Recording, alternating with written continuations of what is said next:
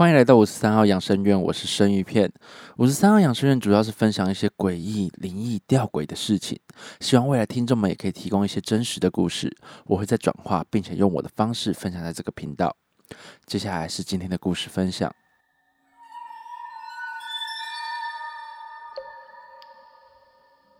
故事：夏令营的鬼打墙。感谢朋友阿庞愿意分享这个故事，谢谢你。在这边，我会用第一人称的方式叙述这个故事。那年我大概是国小的一二年级吧，因为家里经营金香行，爸妈想做一贯道团体的生意，就刻意安排我跟姐姐去参加他们的活动。当时一贯道在苗栗南庄白云寺办了个夏令营，我们算在地的。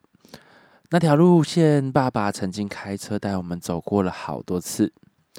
从斗焕平营区前面走过去，大概最多最多只要半个小时就到了。当晚我们晚餐大约六点后，我们夏令营的人员就来接我们了。车上已经有几个小朋友，司机在绕去头份市区，再接另外一个小朋友，就可以直接前往目的地了。一路上非常的正常。直到进去斗焕平前面的路口，一进去我就觉得气氛不太对了，总觉得比印象中还要阴暗很多。而且这段路的路灯真的有那么少吗？虽然有种怪怪的感觉，但是也就是暂时放在心里。小孩子嘛，玩乐的时候都会忘记了恐惧，我就继续跟其他小朋友打闹。随着时间的推移，我开口问我姐：“哎姐，这条路有那么长吗？”我其实满脸不安的询问。我姐看到我的表情，也跟着恐惧起来的回应我说：“没有啊，而而且你你你注意看一下外面。”我看了一下外面，刚好经过一棵大树，它的长它的样子很像一个人高举双手的样子。没有什么细枝条，而且还有一部分烧过的痕迹，那个样子我到现在依稀记得。为什么会印象深刻呢？因为接下来的时间，我们经过这棵树大约十几二十次有，司机大哥也没有转弯，原本吵闹的车内变得鸦雀无声，整车的人都发现不对劲了。这时有一个小朋友就问司机说：“叔叔。”我们什么时候才会到啊？司机叔叔脸色铁青，看着前方，小声的说着：“不用怕，我们顺顺开，会到的。”开到最后，油都快没了，整台车的气氛越来越凝重，大家越来越害怕。我们两姐弟互看，觉得这次真的完蛋了，再也不敢往外看，觉得一直经过的那棵树好可怕。总算在最后油快见底的时候抵达白云寺，其他外县市的小朋友都到了，全部都在等我们在地的这群小朋友，还被他们亏说：“哎，你们住那么近，还那么晚到，哦，二三十分钟的车程，开了至少两个小时。”经过夏令营结束后，我们回到家，我跟我姐异口同声的跟爸妈说：“爸妈。”我们再也不要参加夏令营了。鬼塔墙真的是一个蛮可怕的事情哦。我记得我之前也有分享过类似的故事，就是我曾经在台中东海的向上路往岭东骑，各位听众可以去查询看看 Google Map，那段下坡大概只要二十分钟，而那时候还年轻，骑摩托车就比较冲，所以我最高纪录那个下坡骑过十三分钟就到了。然后那天在练团，就是在红光练团出了一点事情后，我骑车从沙路回彰化的路上，我经过那个下坡，经过那个下坡，我骑了快三十分钟还骑不出去，而且都是同一个弯道，吓都吓死了。我还打电话给我吉他手说：“诶，我我我现在卡在这边要怎么办？”他是跟我讲说：“你就继续骑，不要停，因为你停了绝对出事。”这时候就会想说，有人说遇到鬼打墙绝对不能停，不然可能会出事，就是你可能就在马路正中间就被车撞了。但也有人说遇到了可以停在路边等一会，继续走下去就可以走出来了。想请问一下各位，如果遇到鬼打墙的时候，你们会怎么选择呢？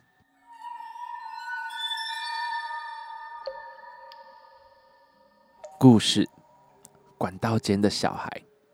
感谢灵异公社的马克愿意分享这个故事，谢谢你。在这边，我会用第一人称的方式叙述这个故事。众所瞩目的鬼门开了，到底需不需要害怕鬼月呢？答案是不用，因为不止鬼月，你的身边也是一堆鬼。这个故事发生在二零一六年的二月，我们办公大楼新楼层的启用，而每个办公大楼它都有他们的管道间，要走管线的厂商都会默默的找公司的电工报道。我们公司的电工叫做阿生，人胖胖的好相处，他是属于万年暖宅的类型。澳门人，但在台湾工作，已经在台湾结婚生子了。某天，我因为业务需求，需要在会议室拍摄新作品，这是属于拿个单眼相机创造艺术的工作。这是好听话，白话点就是拿着单眼相机边吃边喝。那天我拍摄进行到一半，阿生带着厂商开门进来说：“哎，不好意思，要借用管道间哦。”我抓头问说：“嗯，管道间在哪里啊？”阿生没多说，就把一个箱子搬开，露出一个暗门。原来因为要美观，会议室有个暗门隐藏在墙壁内，可以通往管道间。那个门大约宽一公尺，高一点五公尺。他跟厂商进去评估管线怎么拉。管道间顾名思义就是拉管线用的，所以它有些部位是上下相通的。我听到阿生在跟厂商还有跟上层的人员呼喊对话，说：“来来来来，过来过来过来。”我后来因为接电话，就暂时离开会议室。过没多久，回来时只剩阿生在管道间了，厂商已经不见人影。我其实一直都没有看过管道间里面的样子，基于好奇心，我就探头进去看看，在管道间。依稀看到一个小孩的身影，我抱持着八卦的心态问阿生：“哎，你又跟你老婆吵架了？”阿生满脸问号的看着我，回应说：“哈，你在说什么？”我就用一种看客的心态跟他说：“啊，别装了啦，夫妻不要常吵架，相聚不易相守难，床头吵架床尾和啦。”阿生还是满脸问号的回应我说：“你到底在说什么啦？”我想阿生可能不好意思承认，我就转了个话题问他说：“你儿子这个年纪应该可以上二幼儿园了吧？”阿生说：“嗯，已经幼儿园中班了吧？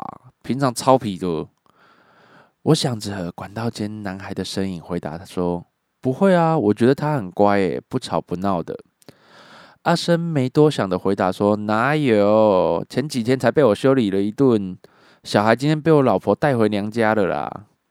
我觉得我终于抓到语病了，赶快继续问下去说：“哦，是哦，那这一个是哥哥还是弟弟啊？”阿生又回复到满脸问号的样子，回答我说：“哈，你到底在说什么？什么哥哥弟弟？我只有生一个啊！”我突然觉得不对劲，赶快问阿生说：“啥？你没有带孩子上班吗？”那你后面那个小男孩是谁？呃呃，阿生回头看不到任何东西，他说：“咖喱鸟后面有什么啦？”他看看后面，又看看我。阿生转着肥胖的身子，一脸莫名其妙的看着我。而他身后的小男孩此时爬着约略十五公分粗的管线，倒吊在楼板处，双手下垂看着阿生。我有点吓得说不出话，一直指着阿生的背后说：“跟跟跟跟跟跟你老师，你你你上面有个小男孩啦！”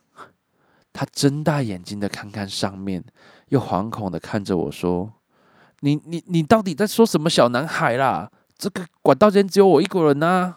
听完这句话之后，我跟阿生彼此对视，沉默了几秒钟后。什么也没有说，我们就这样默默离开了管道间，彼此都不再提起这件事情。其实从这边得到一个结论，就是以前司马中原叔叔有说过，吼，中国人怕鬼，西洋人也怕鬼，我们全部都怕鬼。原来澳门人也怕鬼。这个故事要跟大家讲一下哈，因为澳门人的发音我真的不太好抓，所以我就把它变成有点台湾国语的版本。因为我其实不知道台澳门人在台湾居住久了之后，他的语气是怎样。我可能如果之后遇到类似的呃文章，我可能还要再去多做一些功课。但是这个东西其实这件事情会让我觉得画面感蛮深，这也是我喜欢马克的故事的原因。因为其实我遇到很多听众投稿的故事，或是一些在灵异公司看到的故事，我会觉得他没有办法让我产生画面，我就不会放上来。因为我觉得我做 podcast 是希望用呃音声音去表演的。我希望我讲出来的故事是让你们能感同身受，脑海里是有那个画面的，所以我觉得这还是我要进修的部分了。有的时候在办公室里面也会常常遇到一些突如其来的灵异事件，那目前我没遇过了，所以我一直都没有机会在那种办公大楼上班。有很多人是说那种办公大楼其实常常会遇到这些好兄弟。所以，如果各位在公司有遇到一些好兄弟的状况下，我相信他们对你是没有恶意的。我们就保持着彼此尊重的心态，就是去面对他们就好了。说是很简单啦，我现在都是站着说话不腰疼啦。那如果各位听众，你们在现实生活中真的遇到这些好兄弟时，你们会想怎么做呢？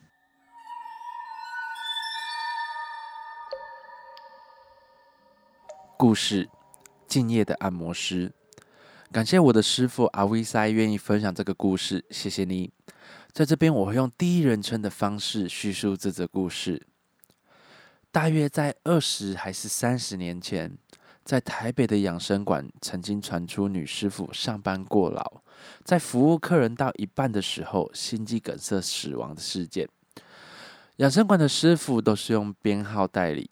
那位过世的女师傅是五十三号师傅，在那个资讯不发达的时代，能接收到的资讯只有报纸跟新闻，新闻台也只有四台，所以大家看完这个新闻之后，也就淡淡的忘记了。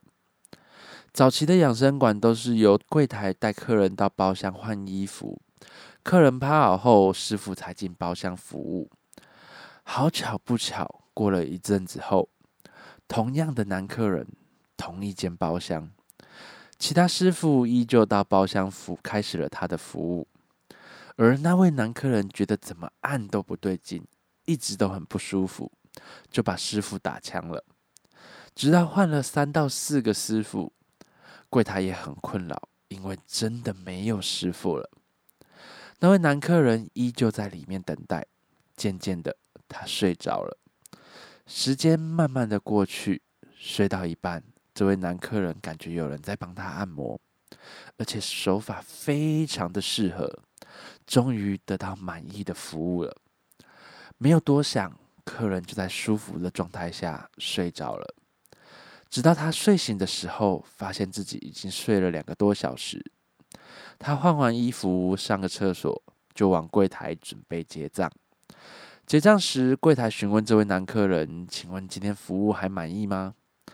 男客人开心的说：“哦，这次的师傅手法真的很棒，很舒服啦，跟我之前遇到那个五十三号师傅一模一样诶，真的很棒。请问刚刚那位师傅到底是几号啊？”柜台听了傻了眼，内心想说：“奇怪，我明明没有安排师傅进去服务啊。”师傅都已经被打枪到一轮都没有师傅了，到底是谁帮这位男客人按的？虽然心里这么说，这个柜台他也不是菜鸟了，就直接跟这位男客人说：“今天帮您服务的这位师傅只做到今天，您下次来我会再帮你安排不错的师傅帮你服务哦。”男客人只觉得可惜，没关系，就想说可能下次会遇到不错的师傅吧。抱持着这样的心态，他就离开养生馆了。隔了一个月，那位男客人又来了，一样的流程，柜台接待后带去包厢。巧的是，又剩下了那间包厢。客人换好衣服，趴下等待师傅的服务。接连来了三个师傅，跟之前一样，依旧被打枪。男客人还是觉得怎么按都不舒服。这时传来了敲门声：“你好，我是五十三号师傅，为您服务。”男客人心里想：之前帮我服务我常常老点的师傅也是五十三号，诶，怎么那么巧啊？我来看看他功夫怎么样好了。从五十三号师傅下手开始，男客人觉得非常吃惊，因为他的手法跟之前那位五十三号师傅一模一样。他心里就想着，我下次一定要老点他。我在这边注解一下哈，老点就是指定师傅的意思。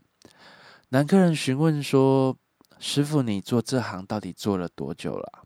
来这边服务多久了？”五十三号师傅说：“我做这行很久了，之前有服务过你哦。”男客人开玩笑的说：“可能我之前状况不好吧，没有注意到，下次来我一定老点你。”随着享受服务的时间慢慢过去，男客人还是睡着了。在他睡醒后，换好衣服到柜台结账。柜台依旧就是 SOP 的方式询问男客人说：“请问今天的服务还满意吗？”男客人回复说：“哦，你们新来的那个五十三号师傅服务很棒啦，跟之前那个五十三号师傅一模一样，真的很棒。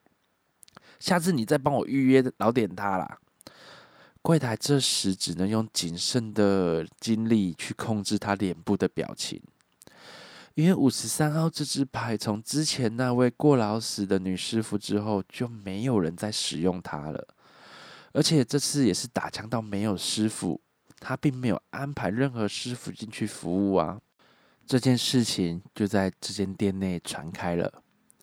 五十三号师傅在世的时候，有个好朋友一样在这个养生馆内服务，是三十五号师傅。这时，三十五号师傅就在注意这件事情。过了三个礼拜，这位男客人来了，到了包厢后，趴好等待师傅的服务。柜台此时已经不知道该如何派师傅帮他服务了，因为他老点了五十三号师傅。所以他跟店长在讨论该如何处置，因为我们根本就没有五十三号师傅啊。今天这位男客人有喝点小酒，而隔壁包厢刚好是三十五号师傅在做客人。三十五号师傅做到一半的时候，听到隔壁那位男客人传来说：“哎，五十三号师傅今天要小力一点哦，有点痛，可能我有点喝酒了，所以可能没卡 k 呢哈。”听到这边。三十五号师傅大概了解状况了。当三十五号师傅服务完客人后，他到柜台跟柜台告知一下，走到隔壁包厢，客人已经睡着了，而且有打呼声。三十五号师傅慢慢的打开门，小声的说：“五三，你已经退休了，该好好走了。”三十五号师傅就慢慢的接手这位客人剩下的服务。说也奇怪，之后这位男客人可以接受其他师傅的服务，连打枪过的师傅他都觉得按的蛮舒服的。之后主要都还是让这位三十五号师傅来帮他服务。这是我在我们公司打稿的时候，我师傅突然跟我分享他在台北遇到的故事。而这个故事其实还蛮感人的，就是各行各业都有非常敬业的人才，而这位五十三号师傅或许也不知道自己已经离开了，就依然继续服务客人。这边我要跟各位听众讲一下哈，这个号码是真的哦，就是真的只是巧合，因为我跟那位女前辈都一样是五十三号师傅。并非我随便杜撰一个号码，这是我跟我师傅再三确认的。其实我一直以来都想找一些有飘点的养生馆故事，但真的不多，很多都是那种淡淡的，就像那种嗯，我可能按到客人，我感觉他的气不好啊这一类的故事，精彩度跟画面度其实蛮不够的，所以我会再继续去挖挖看一些前辈那边有没有一些故事可以来说给各位听众听。最近也收到许多听众有想来尝试给我按摩，如果各位有需求的话，其实也可以用 IG 私讯我预约，我会尽快回复的。听完这个故事，你会不会在按摩的时候好奇，是真的是人在帮你服务吗？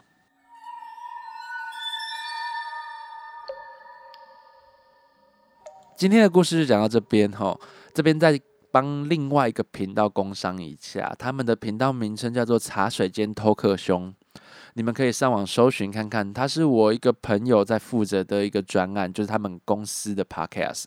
那时候我参与了两集的录音，主要是一集是在讲当兵的一些趣事，一集是在讲呃有关感情的话题。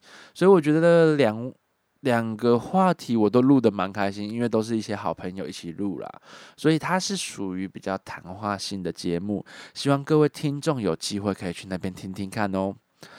然后今天这几则故事，其实我蛮开心，就是有按摩院的故事，就是养生馆的故事，因为我一直找不到，就是真的我觉得合适讲的故事啦。那我觉得说，有时候故事这种东西就是可遇不可求，而且我这几个礼拜还有一个还让我蛮开心的事情，就是呃，我的不重复下载数已经突破千次了。那还有就是说，有人抖内了。其实我一直很讶异，说会不会有人抖内我？因为像 Podcast 它是有一个呃高级订阅的方式，就是说你高级订阅我，你可以得到一些福利的部分。那这个部分的话，我是一直都不想开，因为我不希望你们花钱来订阅我，所以我只有开启抖内的方式。那那时候有一位听众就是匿名的抖内了三百块，我觉得不是说这个金额多还少的问题，是我觉得它是一个鼓励性质，让我真的很开心的去觉得说我做这件事情是我的听众是有给我回馈的，因为呃在 IG 上面有蛮多听众就是会回复我说啊你怎么没有更新啊，或是啊说你呃。你的故事很棒啊，我觉得这都是一种回馈。我只是希望说，我做这个东西是跟听众是有互动的，所以我希望各位听众可以多多跟我互动，在 IG 上面，甚至来找我按摩都可以啦。当然，这样也算是一种另类的抖内方式啦。所以我觉得很谢谢各位听众一直以来的支持。经过这几件事情之后，就会觉得说我每天下班可能两点到家，然后。熬夜这样录音都值得了，因为 有一些小小的回馈给我了。甚至其实你们不用抖那些钱，你们只要跟我讲说，呃，跟我在 IG 上面有聊天或是怎样子，我就觉得很开心了。我都会尽快回复你们，因为我觉得这是我的目的性啦。不论你是从 Spotify Podcast，或是 Google，或是从各个管道去听到我的故事，其实我都非常的高兴。那我就希望各位听众可以多给我一些回馈，多给我一些呃意见，那我一定会再去做修改。所以我希望这个平台是有互动的平台啦。在这边也要谢谢，就是跟我有互动的一些听众，然后也谢谢这位匿名的斗内的大大。很感谢你们的支持，让我有继续做下去的动力。希望未来也有更多的故事可以分享给大家。如果想要投稿的听众，或是有想要聊的话题，欢迎你们私讯我的 IG，分享你们的故事。